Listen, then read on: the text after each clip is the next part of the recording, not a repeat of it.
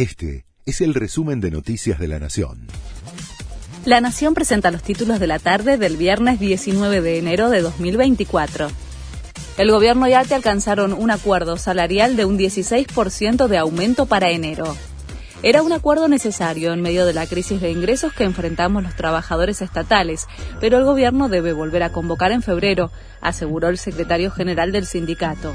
Desde ATE, además, ratificaron que el gremio mantiene su adhesión a la huelga del 24 de enero.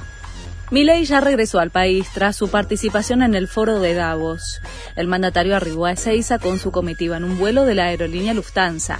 Desde allí se dirigió a la residencia de Olivos, donde va a desarrollar sus actividades durante lo que queda de la jornada, siguiendo los avances de las negociaciones en el Congreso por el tratamiento de la ley ómnibus.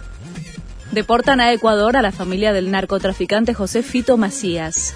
La esposa y los tres hijos del líder de la organización criminal Los Choneros, quien está prófugo, fueron deportados junto a otros cuatro allegados después de que las autoridades argentinas descubrieran que vivían en un country de la periferia de la capital de Córdoba.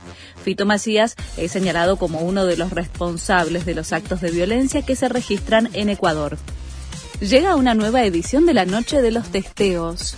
AHF Argentina, junto a otras organizaciones, realiza mañana la séptima jornada de prevención y diagnóstico de VIH.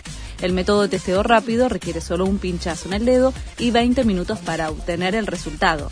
En Argentina se estima que el 13% de las personas que tienen VIH desconoce su diagnóstico. Japón alcanzó la luna por primera vez se convirtió en el quinto país del mundo, después de Estados Unidos, la Unión Soviética, China e India, en poner una nave espacial en la Luna.